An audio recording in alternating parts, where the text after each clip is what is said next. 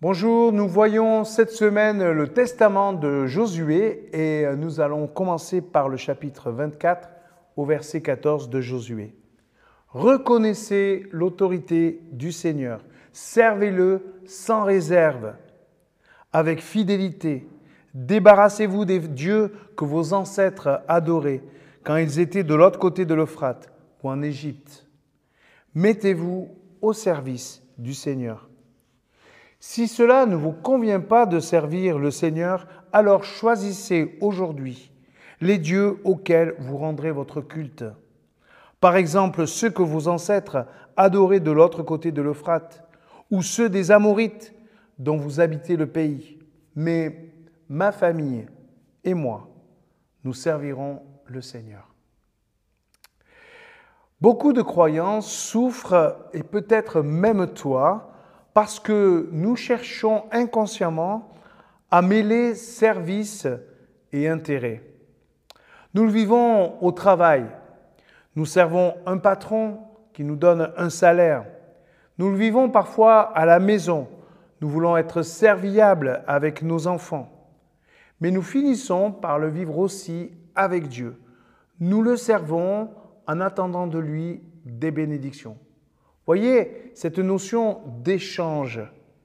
Et si cela, ne plaisait pas à Dieu, si cette manière de vivre où nous faisons des choses pour Dieu, pour qu'il fasse des choses pour nous, comme pour les idoles d'Égypte, mais aussi de Canaan, cela ne convenait pas à notre Dieu.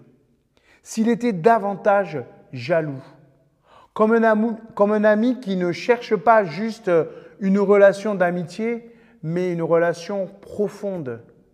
Comme un patron qui désire davantage que juste faire notre travail, mais qu'on y investisse notre créativité. Eh bien, le Seigneur désire de cette même manière atteindre notre cœur. C'est cela qu'il veut.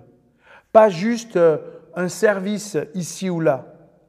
Le Seigneur a donné sa vie et il veut qu'à notre tour, nous donnions notre vie. Cela veut dire quoi?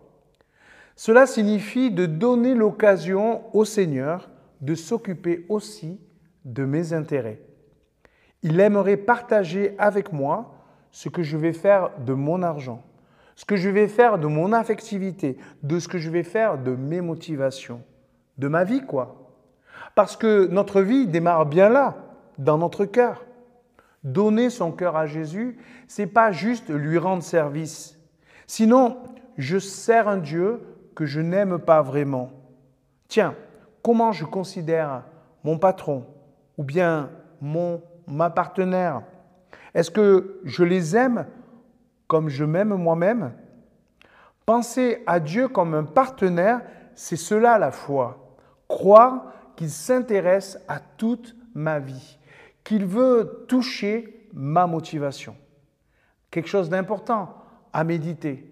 Est-ce que je partage vraiment avec Dieu tout ce qui me préoccupe? C'est l'appel lancé par Josué. Si tu aimes ton Dieu, si tu veux vraiment le servir, alors partage avec lui ton cœur.